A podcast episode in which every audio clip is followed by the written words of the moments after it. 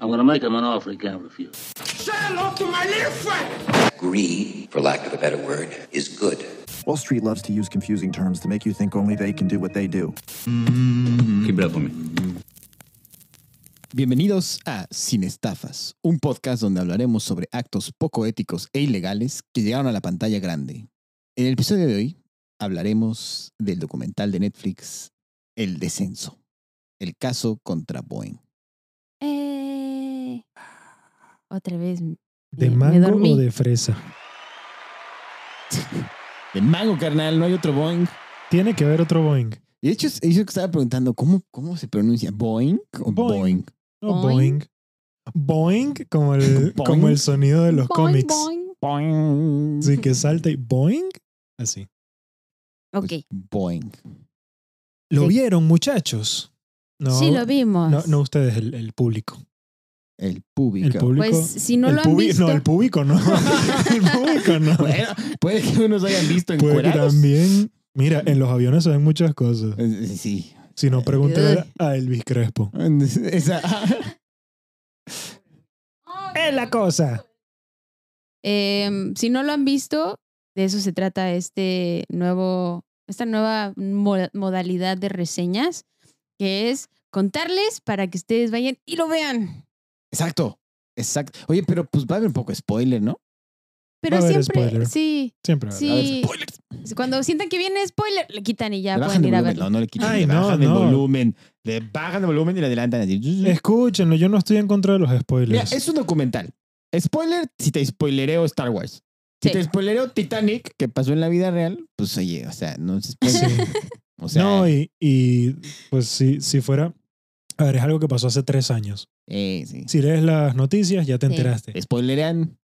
Bueno, Si vemos un documental de la Segunda Guerra Mundial, pues tampoco te vamos a spoilerar mucho. O sea, Que perdieron los nazis, carnal. ¿Qué? ¿Por qué me di cuentas? cuentas. Em, a ver, Pep, Simón, ¿qué es Boeing? Boeing es una compañía aeronáutica que se encarga principalmente de manufacturar aviones. Muy bien. Boeing es una empresa de aviones. Bueno, no de aviones nada más. Es una empresa que manufactura cosas aero, aeroespaciales. Ah, ¿También pueden ser Mm. cohetes? deja tu cohetes, también más chingón. Hacen Cohetes. misiles. Verga. Eh, Eso no lo mostraron. sí, Ah, o sea, mira. Ah, ah, la sangre, la Mira, sangre. tenía- eh. lo tenían bien escondido ese misil. Mío. Ah, pendiente. Me guardas este misil. Sí, pero dato curioso de la historia de Boeing. Ajá. ¿Saben que le empezó un güey que tra- trabajaba con madera? ¿Qué tipo? O sea, Así, así aviones de madera. Sí. Bueno, los primeros aviones, No, en sí. realidad las avionetas eran Sí, de sí. madera, sí. O sea, Boeing la fundaron en 1916. Lo que pasa es que hoy en día parece un poco ridículo pensar en que algo de madera puede volar porque la madera es extremadamente pesada, pero Pero, Pues sí, era lo que había en el momento. Era lo que había. Y de ahí empezó a hacer avioncitos de madera, o sea, de papel. hizo un avioncito de papel antes de que existieran los aviones. Mira, Eh, mira la, mente que era este tipo. Y de ahí se ocurrió el imperio. Que a, a- a un punto llegó a ser United Airlines, la compañía. ajá. Esa llegó a ser Boeing. O sea, Boeing ya tenía la Claro. misma empresa en un punto hasta que se prohibió por ley que, ¿Fuera de Eh, la aerolínea? que una empresa que hace aviones sea una aerolínea también. Ah. Entonces tuvieron que separarse y se fueron. ¿Por qué será? O sea, debe haber algo ahí de, de ¿Conflicto de intereses? conflicto de intereses, pero no entiendo, no entiendo cuál podría ser el conflicto de interés en ese punto. Pues que a lo Quizás mejor. que no le vendería Exacto. suficiente a las demás compañías. Quizás se había una onda ahí de Porque- competencia de, desleal. de, Porque monopol- de monopolio, ¿no? No, es que Boeing tiene un monopolio, No, está Airbus. pero es europeo. Ah, bueno, nivel de Estados está, Unidos. y luego está sí. Bombardier, pero es canadiense. Sí, sí. Entonces- Bombardier es canadiense. Eh, Realmente Airbus tiene un, tiene un monopolio. O sea, es un oligopolio a nivel mundial, que son nada más tres compañías que dominan. Bueno, en realidad dos compañías que dominan todo el mercado. Sí.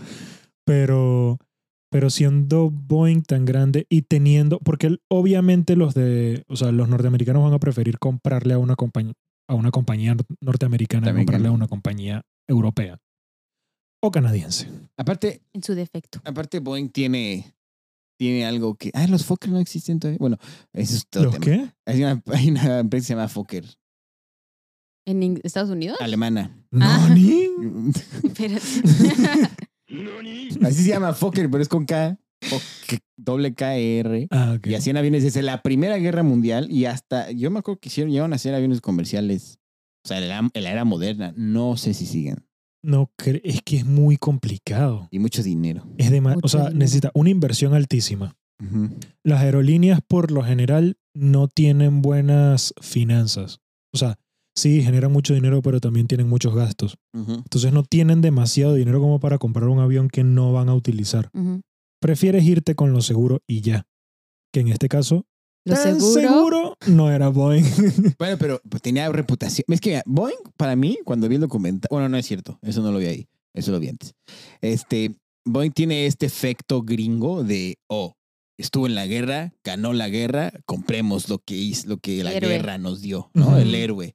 Y pues Boeing hizo un avión que se llamaba el B-17, que se llamaba la- el nombre más chingón del mundo. La Fortaleza Voladora. ¿Mm? The Flying Mm. Fortress. Hay una película que se llama de Mem- Hay dos películas. La ficción del Memphis Bell y la real, que está en Netflix, del Memphis Bell. Y era un Boeing. Wow. Mira, Sí, entonces Hay que ver las Fíjate tú. yo ya vi, la, yo vi la, la real, no he visto la ficticia. Este, la ficción, perdón, porque no la encuentro. Este, pero sí, cuando yo me enteré de esa parte de Boeing, sí fue como esta onda, este orgullo poco gringo que yo alucino. La verdad, yo digo, ay, híjole, no está tan. Porque se corrompe hasta, hasta, bueno, cuando ya es demasiado, cuando idealizas esto. Es que se vuelve también como un fanatismo a lo estúpido. Exacto. ¿No? O sea, es como de. No, Hay un- no lo siempre- cuestionas, no eres e- e- escéptico al respecto, entonces Ajá, lo exacto. aceptas como es. Y eso está sí- mal. sí. siempre está, ha estado esta cuestión de la marca US Made y, o American Made. Sí, y O sea- creen en eso por completo. O sea, Exacto. Existe para los, existe para, para los aviones, pero también existe para los carros. eh, Sí, que pero- siempre prefieren comprar trucks que Sí. sean hechos en América. El- eh, prefieren comprar ropa. porque creen en la institución que los, o sea, los está respaldando con que tienen las certificaciones, con todo eso, entonces Sí, y Pero- yo creo que viene más de una cosa de. una de- indoctrinación, ¿no? Sí, sí, sí. Yo soy americano y compro cosas americanas y Sí. listo, y se acabó. De hecho, el carro más vendido de la historia, el récord es la Ford Pickup F-150. Sí, sí, sí. wow. Que por cierto, a mí no me parece del todo malo, la verdad. Me parece bastante bueno para una economía nacional apoyar la industria local Claro. y no invertir en otros sitios. Sé que suena un poco proteccionista. Comunismo. No, comunismo no, por el contrario. Capitalismo pro- eh, proteccionista. proteccionista, no. no neoliberal. En eso lo de Sí, no. Con tu acentito no digas esa palabra que me da cringe. Lo vuelvo a escuchar, es hijo de su Bueno, pilla. No, no, sabes que en Venezuela no, no utilizaron, o sea, yo nunca escuché que Chávez dijera los neoliberales ni nada de eso. ni Maduro, ni nada, ni Diosdado. ni- no, no voy a hacer la, no voy a hacer la imitación, pero eh, no, eso, yo la primera vez que se lo escuché a alguien así quejándose tan abiertamente fue AMLO. Es que Es que tienes, tiene razón. Porque además el chavismo no se podía quejar del, comier- del no, comercio pues, exterior Fue de pelos. porque ellos nada más producían petróleo. Claro. Bueno, extraían petróleo. Ujú. Eh, Deberíamos hacer un, un sketch donde tenemos invitados a gente y en este caso tenemos a Hugo Chávez. Y tienes que hablar así como... Hola. Hola. a medio Venezuela ya le dio un, un paro cardíaco. Eh, no, la verdad es que es una imitación que a la gente A siempre mí le da me risa. encanta, me A encanta, me parece tan chistosa. No, no la mía, no, la mía es muy mala, pero El la- a la- al como que Mr. Danger. Así le dijo Chávez a Bush. Ay, qué- Pero qué regresemos. Ese A es ver, el- Pero- pero, a ver, ¿qué es el FAA? Que es Federal Es el Federal Aviation Association, o sea, Asociación Federal de Aviación. Es un cuerpo de los Estados Unidos que es parte del gobierno. Porque me así Es que que- dijiste un cuerpo y me pensé en Pamela Anderson. Nada, es que ella es de Mm. canadiense. Es un cuerpo. Ah. Mm, no, es un cuerpo eh, que es parte del gobierno de los Estados Unidos y es como una subrama de el, lo que en Estados Unidos sería el Ministerio del Transporte. Ajá. Entonces es el organismo que se encarga de poner todas las regulaciones con respecto a la parte de aviación. Perfecto. Y ahora viene el chismecito. El documental empieza, así empieza. Un avión que iba de Indonesia a Yakarta se cae, ¡pshiu! Despegando. despegando y de ya iba A los 13 o sea, minutos. O sea, subiendo todavía. Exacto. Ganando Al- altitud. Exacto, a los 13 minutos de haber despegado. Esto es el 2018. Entonces, la, o sea, se cae y pues mueren 188 personas, incluido el crew, todo el mundo. Y los gringos, porque pues, ay, perdón, no debería decir gringos, los estadounidenses, porque pues Pinche era gringo. un Boeing, era el Boeing 737 MAX. Hmm. O sea, todo el mundo dice, ¿cómo? Porque se cayó y le echan la culpa, como siempre, a que era hindú, o sea, de la India, a que era, este, era una aerolínea de la, de la India. Básicamente que, lo, que los que no son blancos Y de primer mundo no saben nada. O sea, que el avión estaba bien. Fue error de Sí, los que- pilotos que lo llevaron. Exacto. Eso dijeron, o sea, Años. el... Bueno, un año o dos, ¿no? Sí, ah, exacto, fueron... No, esa no es nuestra culpa. El racismo y el clasismo son la culpa de todo esto. Y entonces, y en los neoliberales. Sí. y entonces eh, bueno, la investigación continúa, continúa porque mucha gente dijo, no, ¿cómo puede ser si el piloto era muy bueno, la aerolínea pues se estaba respaldada, esto no es posible? Debe haber alguna razón. Y entonces este, este avión se cae y hay una cosa que tienen los aviones que es muy importante. De hecho, hay una serie que se llama eh, Yellow Jackets, que se cae un avión, ¿no? Y entonces hay una niña que agarra la black, el black box del avión, que es como, como grabó este, todo el movimiento de los aviones. Es la bitácora del avión. Exacto, y la, y, la, y la esconde en Yellow Jackets, ¿no? Pero en la vida real, bueno, cuando se cayó el avión, buscaron el, el black box eh, para Son saber Siempre qué había van pasado. en, par- en dos. Sí, sí, sí. cómo. Están en la cola las, los black box. Son dos y van en la cola. Ajá, y monitorean la altitud, eh, la velocidad, Son las nalgas del avión. y monitorean también, pues, el, el qué tan abajo o arriba estaba la nariz del avión. Monitorean todo es que todo, monitorean la posición del avión, y la graban. la graban, lo van grabando, también van grabando los, los audios que están en cabina. Sí. Y están grabando los, este, los movimientos, o sea, movimientos de aquí a tal minuto, tal segundo, se jaló la palanca, sin algo. de aquí se picó este botón. Y es lo, es lo primero que hacen cuando se cae un avión, van a investigar dónde está esa, esa caja. Y la empiezan a, a analizar.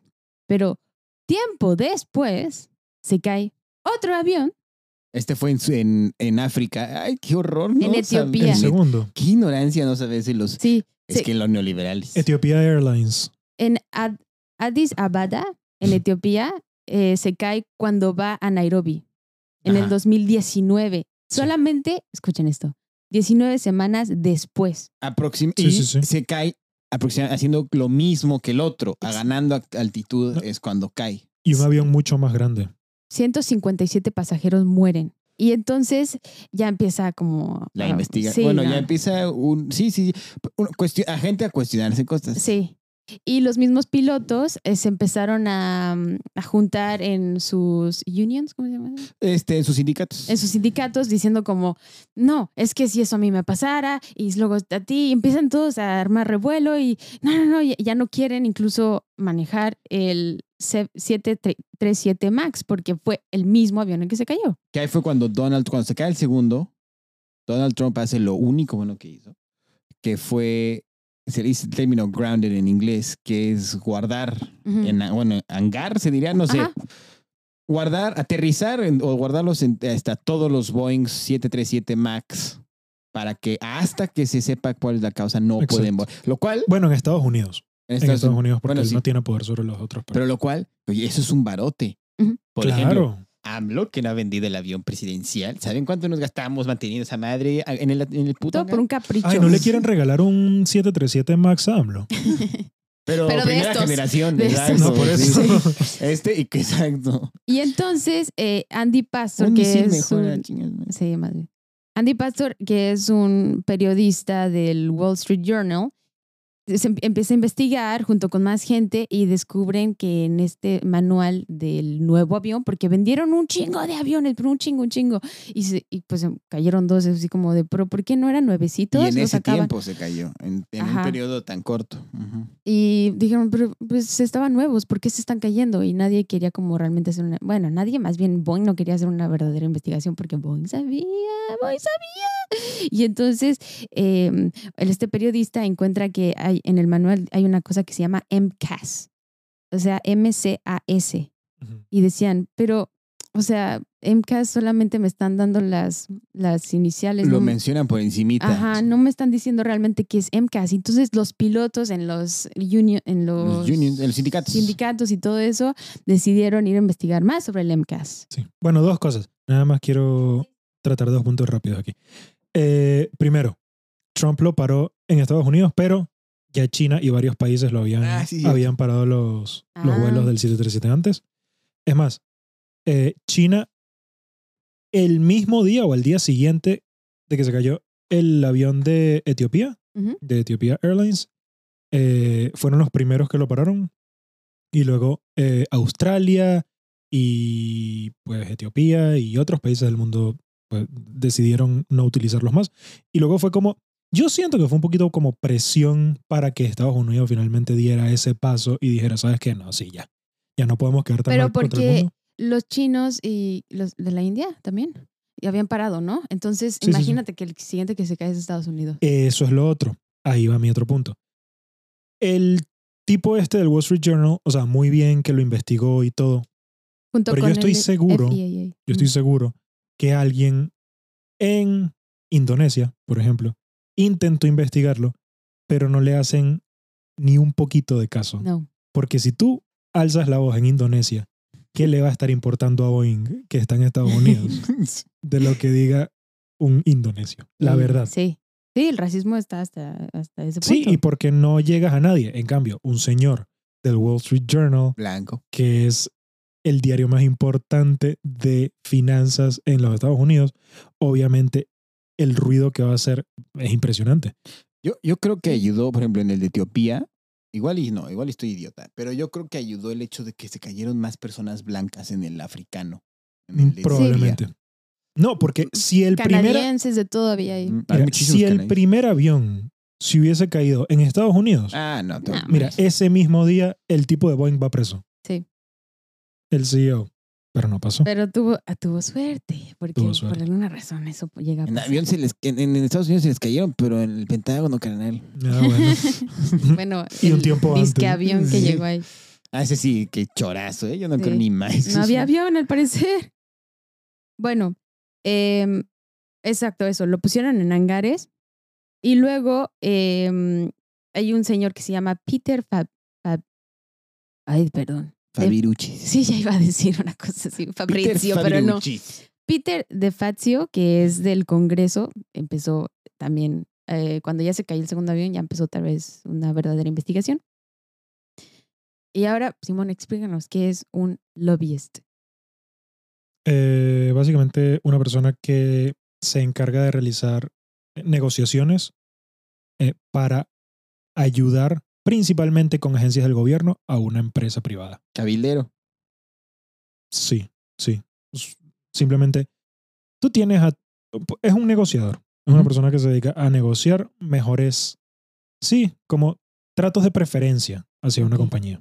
Eh, Conecta compañías con políticos. con políticos. Entonces, y en Estados Unidos, cabe destacar que esto es totalmente legal.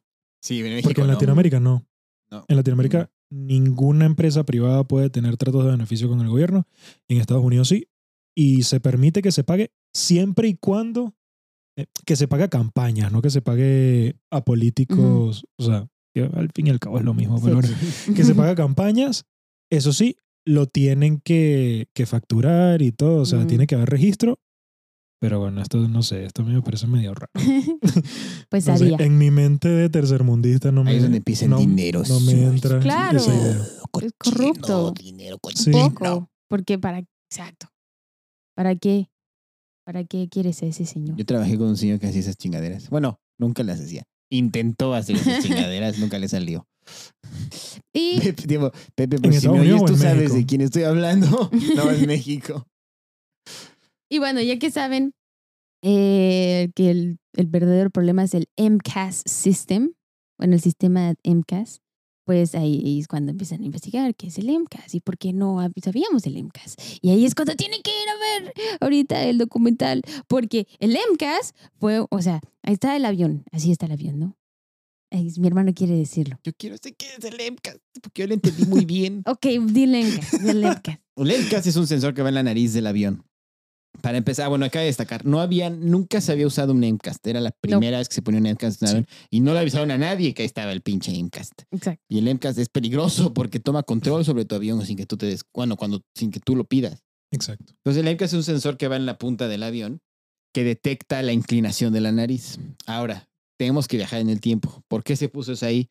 Porque, no sé si me estoy adelantando un poco al documental, No, pero lo tengo dilo. que hacer. Yo sé dónde No, vas, pero sí. dilo. Por dinero, Por vil dinero, Boeing decide ahorrarse mucho dinero en producir un nuevo avión, ya que estaban perdiendo mercado porque sus aviones no eran tan económicos en cuanto a combustible. En vez de desarrollar un avión desde cero, deciden ponerle motores de, de mejor rendimiento de combustible al avión, Y más grandes. y más grandes y más adelante.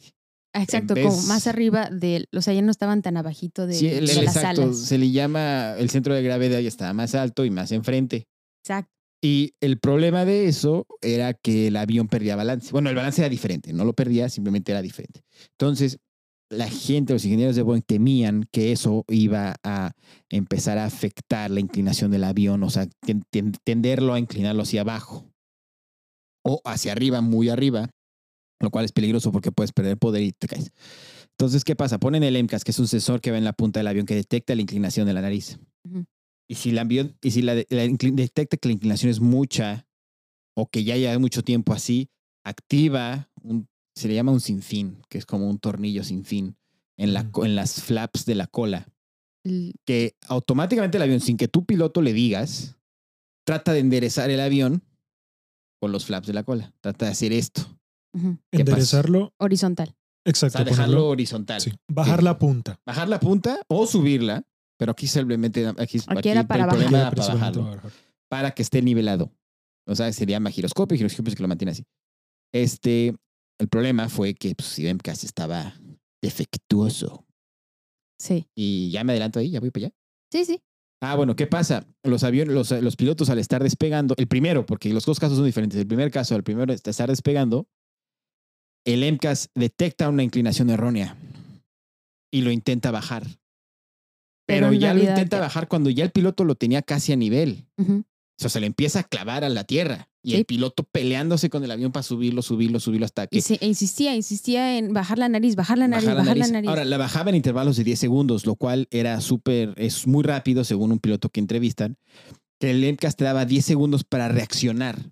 Pero el primer caso, si no sabes qué está pasando, 10 segundos es, una es muy poquito. Muy poquito. Entonces, hasta que el primer piloto perdió el avión y el propio MCAS lo, lo tiró. Y entonces la- el gobierno de Estados Unidos decía, no, no, no. Bueno, el gobierno no más bien, eh, perdón, Boeing. no el gobierno, Boeing, decía, no, es que no, no desactivaron el MCAS. Y ellos decían, pero ¿qué es el MCAS? Y lo más increíble de todo es que sí lo habían desactivado. No, pero ese fue el segundo. Ese fue el segundo. Ese es a lo que iba. ¿Ese O sea, fue el segundo? Cuando se cae el primero, hay un pequeño, se filtra un poco hacia los pilotos de Boeing que, a lo- o sea, para, es que es otra cosa de dinero, pero bueno, no me adelanto. Eh, cuando se cae el primero, el primero no tenía ni idea qué estaba pasando. Sí, porque pasaron cinco meses entre el primero y el segundo. Ajá. No, diez- ah, sí, cinco, Cinco. meses. El segundo, para cuando se pasa el segundo, ellos ya sabían que había una cosa que se llama MCAS, que, MCAS que hacía lo que dije que hacía y qué cosas se le ordena. Entonces Boeing mandó un manual como de emergencia. Dice, si te activa el MCAS de manera errónea, ese es el procedimiento que incluye apagar el, el MCAS. MCAS. Ujú. Cosa que el segundo sí hizo. Y aún así, Sí lo apagó, pero aún así se lo tiró. porque Porque pues había pasado mucho tiempo. Sí, y es que cuando tienes eh, sensores o eh, eh, herramientas con softwares tan, tan precisas, debes tener second worst scenarios. O sea, ¿qué, qué, qué pasa si no está funcionando el sensor? ¿Qué pasa? Todo eso tienes que tomarlo en cuenta. Y Boeing, pues, no lo hizo muy bien, porque si, si hubiera sido así, cuando lo apaga, hubiera seguido funcionando. Sí. Los fierros traicionan, como dice mi papá. Sí, el, el, era un poco como, como, ¿cómo es que se llama la película esta en la que aparece I don't wanna close my eyes? Armagedón. Ajá. Era un, o sea, el, I el wanna avión close tomó, my eyes. I don't wanna fall asleep. el avión tomó el control total de la situación. Que por lo general, hoy en día los aviones vuelan solitos. Es como HAL 9000. O sea, de- los pilotos se encargan de Despegar. de despegar y de aterrizar. Carnal, que no Sí. lo sé con piloto porque nos va a venir a matar. No, sí, ellos mismos lo dicen. Eh, imagínate que un pilotito está ahí durmiendo tranquilazo y se le activa la cosa esta. No le va a dar 10 segundos a despertarse por completo y, y reaccionar. Zurras primero y eso ya son como 5 segundos. Que no estoy diciendo que los pilotos se hayan dormido porque nada más Ah, fue después de. despegando, No, no habían pasado ni 20 minutos después de que, de que despegaron. Pero. eh, nada. No, sí, No pero tengo nada más que agregar, su señoría. em, sí, eso fue lo que pasó con el MCAS. Estuvieron despegando, se les bajaba la nariz, se les bajaba la nariz, no podían sostener el, el avión hasta que se estrelló. Hasta que se clavó. Y no me puedo imaginar la desesperación, no me puedo, o sea, o sea, es que me da así como escalofríos, me, me- ah, qué horror. ¿Sabes qué es más feo? Porque normalmente en, en emergencias de que se va a caer el avión, es el piloto logra maniobrarlo para que el fregadazo sea Sí. ¿no? más leve o, o, si- o que haya posibilidades de no morir. Pero aquí es de jeta, o sea, sí, Sí. de cara. Sí, Sí, sí, nariz con, completita. Imagínate o sea, ver el piloto desde la cabina como la... O sea, ya... Ay, no, qué horror, qué horror. No, y Por lo eso intentas es que- levantar y no se levanta. No. Y em, Boeing hizo todo este desmadre porque existe otra em, compañía de aviones que se llama Airbus e introdujeron el avión A320 Neo o A320 Neo Sí. que se vendió muchísimo porque era eh, ahorrador de combustible, que es lo que más le importa a la aerolínea, porque la aerolínea paga por la gasolina. Entonces Boeing dijo, no, ¿cómo? ¿Cómo puede ser así? Y sacaron eso rapidísimo. Pero en ese rapidísimo hay factores, o sea, Sí. eso que pusieron en LEMCAS. Buen, puede ser un software buenísimo, que la verdad no era buenísimo, porque aparte era externo al avión, se le podían incluso eh, quedar pegados este, aviones de, que diga, eh, globos aerostáticos sí, y no, todo. si chocaban con cosas, lo podía romper. Sí. Y dejaba de funcionar. Ujú. O sea, estaba Sí, malísimo el el no saber que eso- improvisadísimo el Si una, una cosa que toma control total sobre, la, sobre cómo, cómo se maneja el avión, Estabiliza. cómo se estabiliza el avión, eh, de repente choca con algo y deja de funcionar y tú no tienes ni idea de que eso existe, es la muerte segura. Sí. Entonces, Que por cierto, perdón, Ajá. el NIO lo sacaron en 2010 Sí. Y eh, la versión Max del, del Boeing salió en el 2016. ok. Tardaron seis añitos, pero pues eso en términos de Aviación. aviación y sacar un avión nuevo y con las turbinas, bueno, que no era un avión nuevo, nuevo, pero eh, hacer las turbinas y todo eso por más, o sea, eso es muy, muy rápido. Sí, ¿por qué fue rápido? Porque esto es, todo es con truco. Todo esto es con truco. Y es que como buenos abogados se ponen a leer las líneas pequeñas. Si ellos sacaban un avión nuevecito por completo, tenía que ser muy bien investi- investigado por el FAA, por el Federal, ¿qué? Aviation Association. Y, y también era un costo para las, para las aerolíneas o para capacitar a los pilotos. Sí, pero no, no, no, pero antes, si lo Ajá. investigaban muy bien, hu- hubieran tenido que tomar muchos más años. En cambio, se agarraron del, tres- del 737, un avión que ya existía y que han modificado muchísimas veces. Entonces, cuando se agarran de uno ya existente, el FAA ya no pasa por tantos procesos de investigación. Mismo, Eso fue una de las cosas que querían ahorrarse, tiempo. era el mismo diseño desde hace 40 años. El Bueno, 737. no el mismo diseño, pero es Eh, Era el mismo diseño, le mismo habían chasis. hecho, sí, Exacto. le habían hecho, o sea, que si a veces era más largo, que si a veces, que si a veces era más gordo y tal, pero mismo diseño. No, no, según yo lo más gordo no, ya sin albur, porque creo que es, No, porque era el mismo tubito. es que, ajá, es que tiene que se llama avión de un carril o de un pasillo. Ah, ok. Sí. Porque hay, por ejemplo, los transatlánticos son de dos Ujú. pasillos. El 747 es la versión Golda, que es el que tiene Otra El cabecita, doble piso, toda la cosa. Esa es una de las razones que se querían, que- cosas que se querían ahorrar. Entonces leyeron la letra chiquita y dijeron, "Ya, ok, no vamos a hacer eso. Luego, otra cosa que se querían ahorrar era que las mismas aerolíneas que querían ahorrar en combustible no pagaran entrenamientos del nuevo software. Porque cuando tienes que entrenar a pilotos porque tienen un nuevo eh, programa o un nuevo detalle en el avión, eso cuesta dinero. Tienes que mandar a los, a los pilotos, a los... Capacitación. Sí, pero ¿cómo se llaman estas? Simuladores. A los simuladores. Y esa, capi- esa, esa, como dices, esa capacitación cuesta mucho dinero, pues no querían. Que por cierto, sus simuladores están bien Ay, cool. bien chingones, ¿no? Bien cool. Te metes en una cámara ahí como, Sí. como, en una, como en una atracción de estas de Disney en donde te pones a Sí, sí, matar sí. muñequitos en una pantalla. no, Star Wars. Está buenísimo. Hay que meternos a ver si salvamos vidas cuando necesiten un piloto. Mm. Ay, yo, yo, ya, ya entré a un simulador. Estaría cool, la verdad. Sí. Sí. Que, algo que hice en el documental que pues, sí está cañón. Que lo más costoso siempre es lo humano. Sí. Que eso me dejó ahí como que se me quedó la ardilla girando ahí. O sea, no es más costoso desarrollar una turbina, no es más costoso desarrollar un avión. Lo más costoso es capacitar, entrenar. Para las aerolíneas. Ajá. para las aerolíneas. Pero, eh, exacto, porque el avión lo compran y pues al final Lo a van a... ¿Cómo? Lo mandan a hacer y ya, ¿no? O sea, sí, pero me refiero que compras un avión, lo vas a tener por los siguientes, no sé, cinco años. No, eso o es más. un poco más, creo. quizás. Más. Eh, pero digo, lo, y le das rosca, pues. Lo usas todos los días para ir, para venir, para ir, para venir varias veces, tal. Entonces, al final el avión lo vas a terminar usando. Pero un piloto nunca sabes cuánto tiempo con- va a estar trabajando contigo. Entonces, si pagas, suponte, 10 mil dólares en capacitación y al final nada más te trabaja por seis meses, es carísimo el segundo que tengas que capacitar. Y, porque si la capacitación de esa persona es el mismo que te va a manejar durante los siguientes cinco años el mismo avión, pues no sale tan caro. Pero el problema es el recambio y todo eso, que sí Ujú. es muy costoso. Y otra cosa muy importante es que, sí, para las aerolíneas la capacitación es muy cara. Pero para Airbus y para Boeing es carísimo, como para todas las compañías de tecnología, porque esta sí es de aeronáutica y toda la cosa, pero para las tecnologías que tiene, para las compañías que necesitan invertir en tecnología y en desarrollo en RD, que es, eh, ¿cómo se llama esto? Eh, estudios y desarrollar cosas nuevas y Investigaciones. investigación. Esa es de las cosas más caras que hay, porque nunca estás seguro si realmente te va a rendir frutos o no. Ah, Porque por puede que tú tengas, que hagas muchísimos estudios y desarrolles una tecnología, o sea, pases mucho tiempo desarrollando una tecnología en la cual tienes un montón de personas ahí desarrollándola y si luego el FAA, por lo que sea, no te la aprueba, perdiste quién Sí, sabe cuántos años de inversión.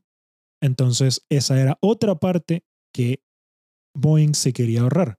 Al tener el mismo avión durante los 40 años, olvídate de RD, eh, Research and Development. Ah, olvídate de RD cayó. y te vas a tener que dedicar a, pues, lo que sea, ganar dinero. Porque eso al final es lo que ellos querían hacer.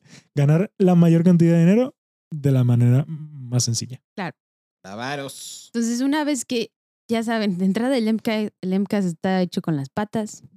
Ya saben por qué lo hicieron, o sea, por qué lo introdujeron así, bajita del agua, sin decirles. eh, Ah, tipo, porque sí, cuando hablando de eso que estás diciendo, cuando se manda el manual del nuevo avión, ajá. hay un punto que dice no requiere capacitación extra. O sea, la que ya trae sobre el modelo base, Ya. basta. Y ningún modelo trae el pinche MCAS. Exacto. Y la, la, compañ- la primera aerolínea que se cae del avión, bueno, el del primer avión, sí, es Lion de, de la India. Sí, Bueno, No de Indonesia, ¿no? de Indonesia. Ay, perdón, perdón. no, no me cancelen. es de, bueno, Lion Está ahí abajo. Incluso eh, se, mm, o sea, mandó un montón de emails eh, de atrás para adelante, digan, con, con Boeing con- con respecto a este nuevo Sí, avión. sí. Y entonces, porque Lion sí tenía esta, esta sensación de que teníamos que capacitar a la gente. E incluso Boeing con estos emails eh, aparece medio que se burlan de ellos. Se burlan de ellos de ya estos, o sea, de una manera hasta racistoide, como Sí. diciendo estos locos o no sé qué me acuerdo qué palabras dicen. Estúpidos, Estúpidos, estupideces. no entienden que no, o sea, ya, no es sí, está chido. Sí. Ay, no, que es que me da así como coraje y escalofríos pensar la responsabilidad que debe sentir Lion y esas personas que estaban tratando de in- a- a- investigar. Y una vez que el Congreso obtuvo toda esta información gracias a los periodistas, gracias al mismo Congreso, hablando entre Boeing y, y las Y los, aerolíneas. sobrevivi- los- Bueno, y con la presión de los familiares. familiares también. de los no sobrevivientes, perdón, de los que se murieron. Eh, el con- este, el que... Cruz. Peter, sí, pero primero Ah. Peter de Fazio, el del Congreso, no el senador, sino, sí. eh, estuvo insistiendo que me den, que me den documentos, que me den El documentos. viejito, el calvito, ¿no? Sí, que por cierto, es, ese güey, o sea, yo no lo veía y yo decía, ay, es negro. Y después, pero, pero parece blanco, pero tiene apellido italiano. O sea, estoy confundida. Yo no sé qué raza es ese señor. United Colors de Benedict. Fazio. Sí, De Fazio. de Fazio. Es Eh, Y, pare- y parecía una tortuguita. El. Estaba bien Sí, sí, parece una tortuguita. Así. Em, él recibe cientos y miles y miles de documentos de Boeing. Y es que Simón me dijo que eso hacen las empresas. ¿Qué empresa había Sí. hecho eso también? No me acuerdo. No me acuerdo. Es que no es algo que haga una empresa, es algo que hacen mil empresas. Sí. Y cada vez que el gobierno te pregunta por algún documento o por información en general, Te saturan. tú lo que haces es mandas mil cosas Para que para les que no, para Sí. que si tienen que investigar algo les tome semanas o meses Y se y rinden. digan, sabes qué, no te voy a investigar nada. Cosa que en este caso no iba a suceder claramente y no sucedió porque era algo demasiado grave. Sí. Esto, si es algo que nada más implique, por ejemplo, las Una finanzas o algo menor, eh, puede que, que no lo terminen de investigar porque digan simplemente, sabes que ya déjalo así, hay cosas más importantes. Pero en este caso, que vidas humanas se estaban perdiendo, Sí, bueno, se perdieron. 300 personas eh, perdieron a alguien. Bueno, y aparte No, y que además de esto dependía, los aviones seguían Exacto. grounded, o sea, seguían parados y hasta que no terminaran la investigación no los iban a dejar volar. Y eso es dinero. Y eso es dinero que pierden Aerolíneas. aerolíneas porque Boeing ya no lo pierde. Boeing Mm. ya vendió los, los aviones. Bueno, México lo a ver, pierde. perdía las, los aviones que no vendió, pero eh, el- el- principalmente las pérdidas van hacia las aerolíneas, van hacia los aeropuertos, van en parte al gobierno, en impuestos, en todo ese dinero que no entra por las personas que vuelan hacia el país y que pagan los fees de landing. Em, y entonces al final, pues a Boeing poco le interesaba que se descubriera lo que estaba pasando. Exacto. Y eso, o sea, lo saturaron, pero el Congreso se sostuvo. Y muy bien, ahí sí es cuando, de esas pocas veces que pierdes un poco la fe en Estados Unidos y la vuelves a recuperar, que dices, ¡ay, qué chingones son esos güeyes! Porque hicieron muy bien la investigación y sí se agarraron bien de las leyes para, bueno, que bueno, sí y no, porque al Sí. final pues nadie va a la cárcel, pero al menos se supo qué pasó. Em, y ahí es cuando mi hermano dice, Ted Cruz. Sí, sale el senador Ted, Ted No Cruz. le digas que me ha caído bien. Sí, no manches, o sea, yo decía, wow, qué tipo tan cool, porque se lo sentó al, al el CEO, se llama. Se llamaba, sí, Denis- bueno, era el CEO. pero ya no. Sí, Sí. El, el- el anterior, el de ahorita es Se otro. retiró millonario el maldito infeliz. Sí, es que, Ujú. ah, vean, vean el hablar de documental. Dennis Muhlenberg, le llamaba ese CEO, y entonces está Ted Cruz mentándole la madre a ese güey, diciéndole, si sabías que eso podía suceder, no te importaron la vida de las personas. Y es, es em, ese güey, ah, yo tengo mis dudas, yo creo que es medio psicópata, porque llegar a ese punto, Ser CEO hay que ser psicópata. no, y, y que te valió madre, güey, Sí, te valió. te Sí. valió madre. Y no ¿Por solo eso, o sea, eh, no es el hecho de que haya pasado y, y no le importó, sino que luego intentó que no se descubriera absolutamente nada y no, y no ayudar a nadie con respecto al problema y en ningún momento se disculpó, en ningún momento. No. No sé, es una actitud demasiado extraña que difícilmente una persona normal puede entender cómo esta persona actuó de esa manera. Sí. A mí se me volaba, se me volaba la cabeza. Sí. Sí, o sea, yo no, mira, una, ¿cómo nunca? O sea, es lo que yo no logro entender. Si se cae el primero, ya lo sacaste. Bueno, se cae el primero, en ese momento paras todos los. Exacto. Y, y para ese momento ellos ya sabían lo que había pasado. Pero no tapan el Pero pozo hasta que se no cae lo... el niño. Exacto. Sí, es que eso es lo que da coraje. Yo no entiendo por qué les cuesta tanto. Yo sé, yo sé que es muy caro parar producciones y todo esto, pero es mucho más caro y es mucho más importante salvar una vida.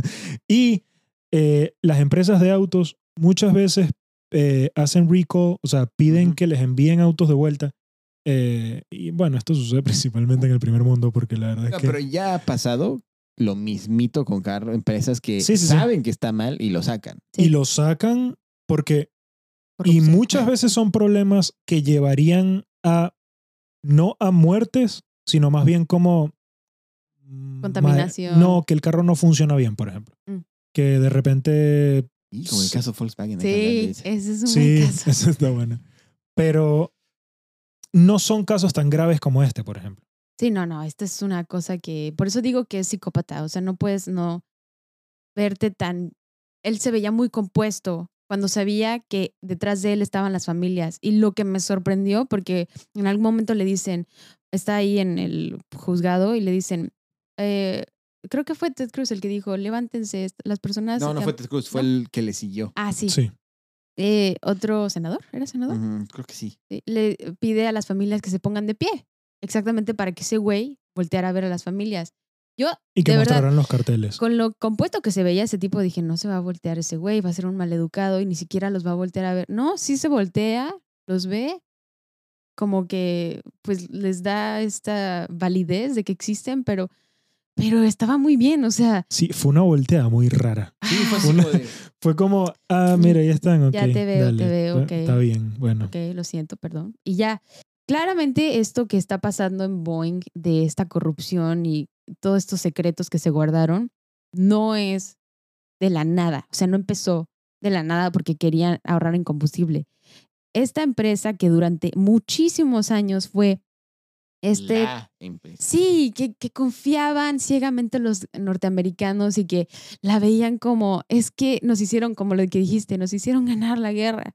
No, y, y aparte, digo, yo al principio critiqué ese lado, pero al, también tenía una onda de valores bien cool. Sí, o sea, de le creo en tu palabra. Y aquí en Boy trabajamos todos, somos, o sea, sí, Por era una empresa mejor. chingona para trabajar. Por lo que yo vi, era un lugar Sí, sí, sí. padrísimo. Sí. O sea, la gente se sentía orgullosa de trabajar Exacto. ahí y de lo que creaban. en- Sí. y estaban en Seattle, por cierto. Había un sentimiento de pertenencia. Y les gustaba y... Los protocolos de seguridad, estaban muy orgullosos más de eso que de otra cosa. Ujú. O sea, les importaba hacer un avión de la, de la mejor calidad, Calidad. posible y, y el empleado de hasta abajo le echaba las mismas ganas y pasión a eso que el de hasta arriba Sí. y se tomaban su tiempo. O sea, era de, a ver, esto no está bien. Bueno, a ver, paremos, vamos a analizar Y hasta por qué no está bien. Boeing y Seattle, Seattle y Boeing son lo mismo, eh, Son son, lo mismo. mismo. Es lo mismo. Eh, Sí, Y pero entonces- esto, esto Ajá. cambió ajá. en 1996 cuando McDonnell Douglas hizo un merger, o sea, compró la empresa Cochino. y a partir de ahí empezaron a hacer todas las tácticas clásicas del libro que implica comprar una empresa que es recortar gastos, intentar aumentar Producción. los ingresos a pesar de todas las cosas que tenga que hacer, a pesar de todas las cosas que tenga que hacer, sean buenas o no para la empresa a largo plazo. Y entre eso estuvo, como dijiste tú, que venían, o sea, eran el orgullo de Seattle. De Seattle se fueron a Chicago porque, según el documental, cosa que no sé, eso no me parece medio raro, pero dicen que era una manera de quitarse de encima a todos los reguladores, bueno, a todas las personas que trabajaban antiguamente en la empresa y que estaban encima de ellos constantemente fastidiándolos para continuar con los estándares de calidad que tenían previamente y que por eso se fueron a Chicago para huir de esas personas. No sé, me parece medio raro. Yo, probablemente Había algo más. era otra manera de ahorrar porque Chicago quizás era más barato. Chicago es más barato que Seattle. Ujú. En y- impuestos y eso.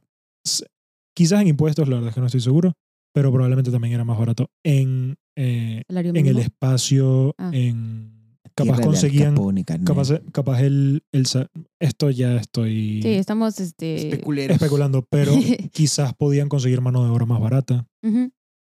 Eh, pues eso, o sea, bajaron la calidad. que más barata también puede significar menos especializada. cosa que cae la calidad del producto. Y esto pues perjudicó la, mm, pues, la- a la comunidad que tenían en Seattle, aquellas personas que sí trabajaban en Boeing, porque sí se pre- preocuparon y sí fueron a dar hasta allá.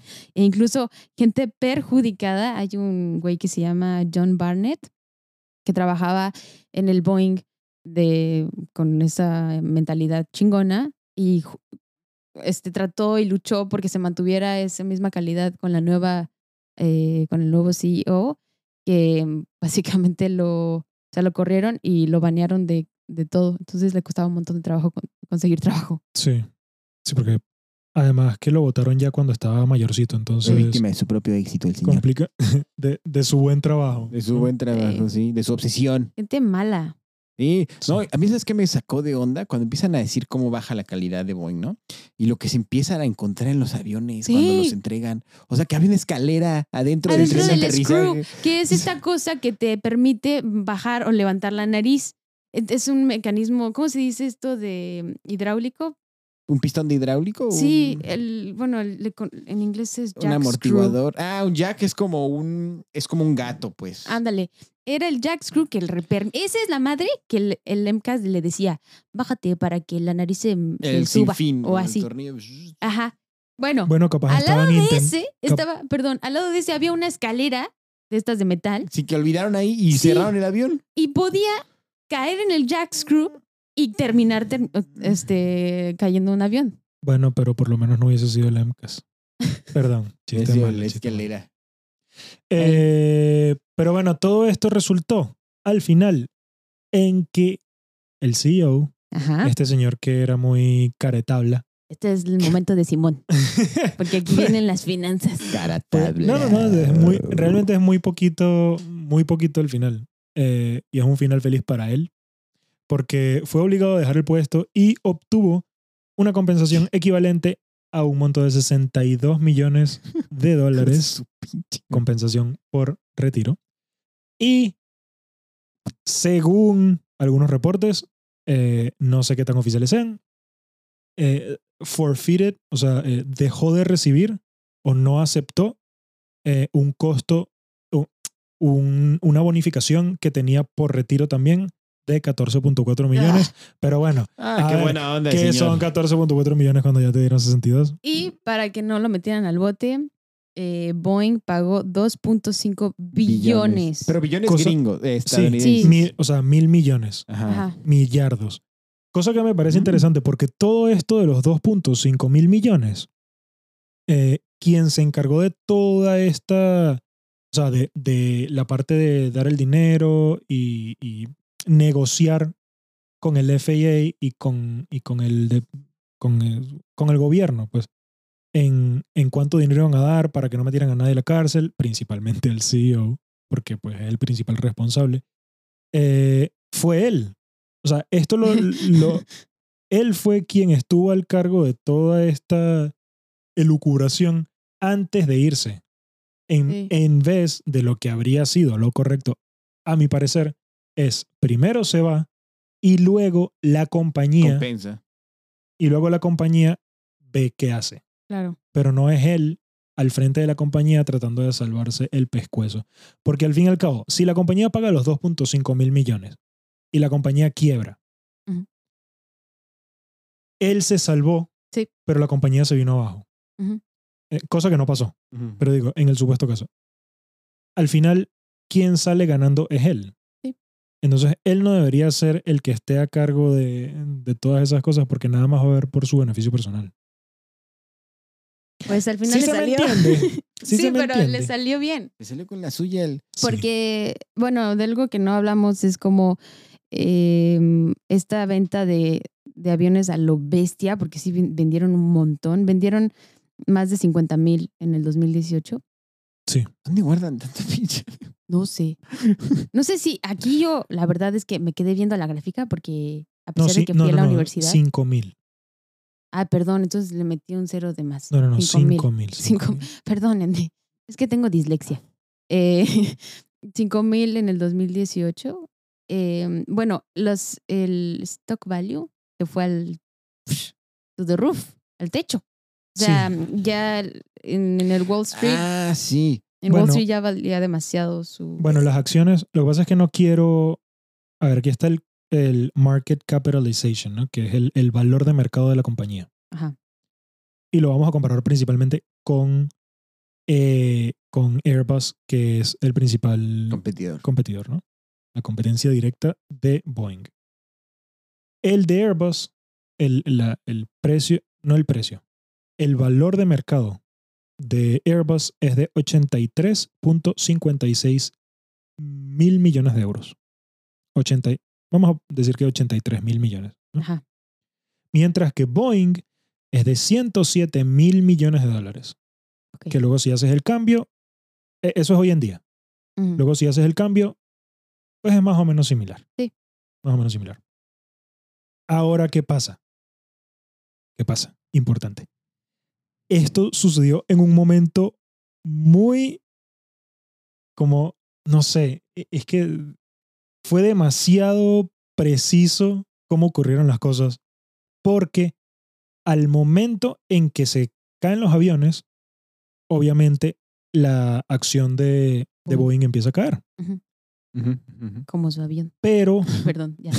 El MCAS de la acción Exacto, se activó. exacto.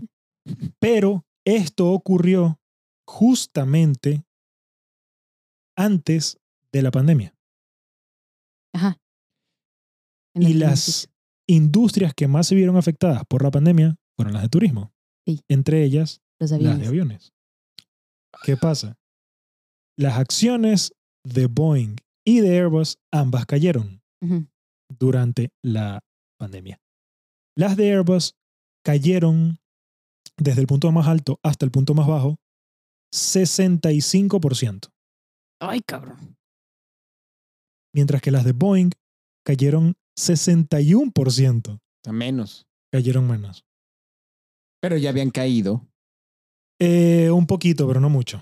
Pero desde- igual, desde el punto más alto, que fue a inicios del 2019, hasta el punto más bajo, que fue a inicios del 2020, cayó 61%.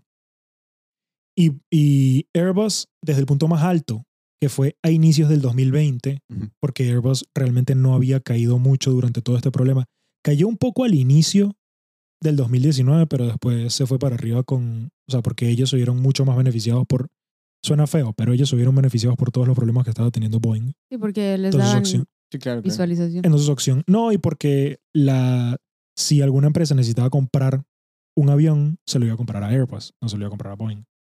Entonces, la acción siguió subiendo hasta principios del 2020. Cuando ocurrió la pandemia, ¡uh! cayó. Y terminó en 65% más abajo del punto alto en el que estaba.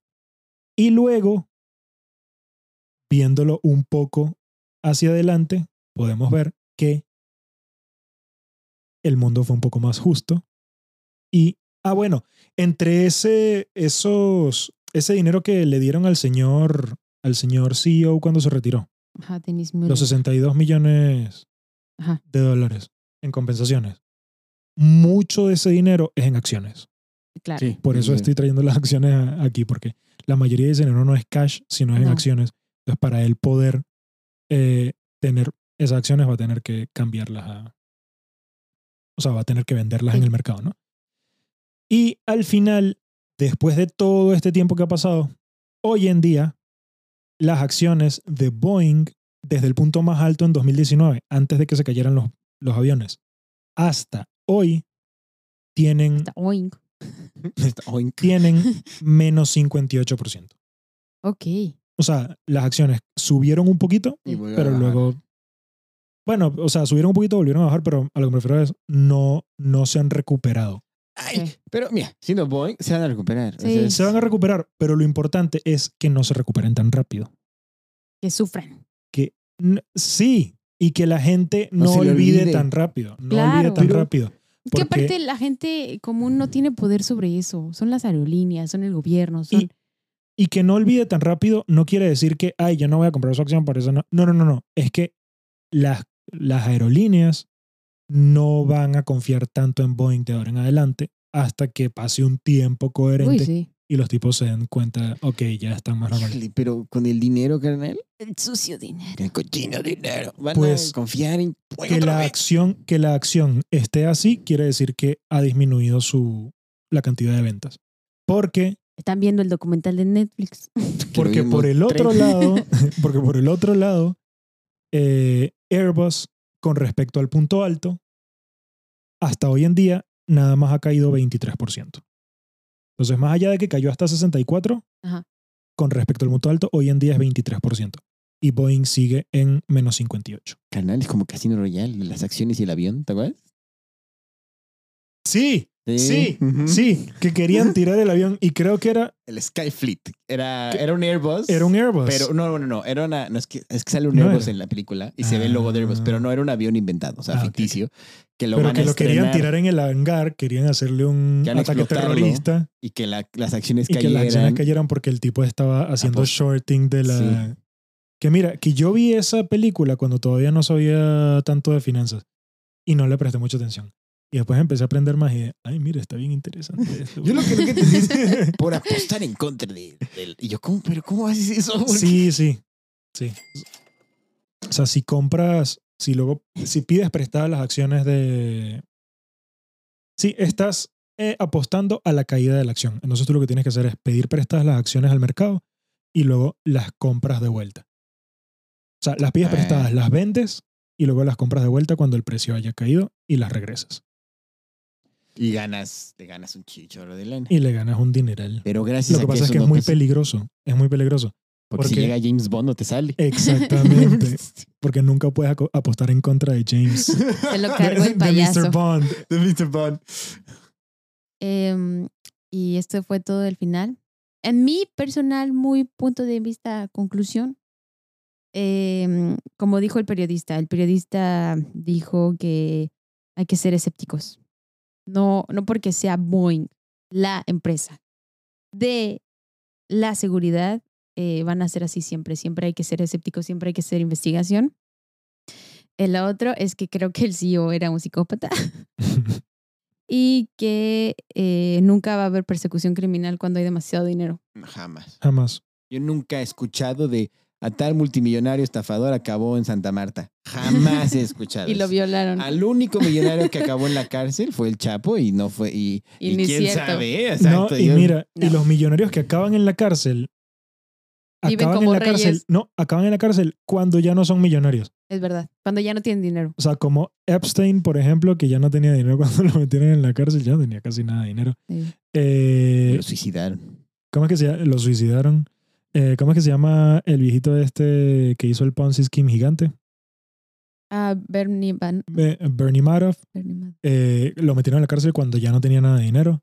Un coreano que estudió en Estados Unidos y tenía un fondo de inversión, un, un hedge fund gigante, y el tipo perdió algo así como dos mil millones de dólares en una semana. ¿Qué, ¿Pero qué hizo? ¿En pirujas? hasta hipo. No, no, no, eh, tomó malas decisiones. Se puso a apostar de- en exceso y y. En o sea, señoras apostar de financieramente. servicio sexual. Señoras de servicio sexual, sí, sí. En señoras. damas de la noche. Que ven. Mujeres de la vida galante, carnal. Exacto. Eh, ¿Tiene Mira, alguna otra el- conclusión? Ahí es cuando tú ves que el mundo es machista. Está el caballero de la noche, ¿quién es Batman? Y la dama de la noche. una- Así es, muy bien, mi amor. sí, La dama de la Tienes toda la razón. Y eso fue todo por hoy. Vayan a verlo, vayan a verlo ya. Descenso, el caso contra Boeing.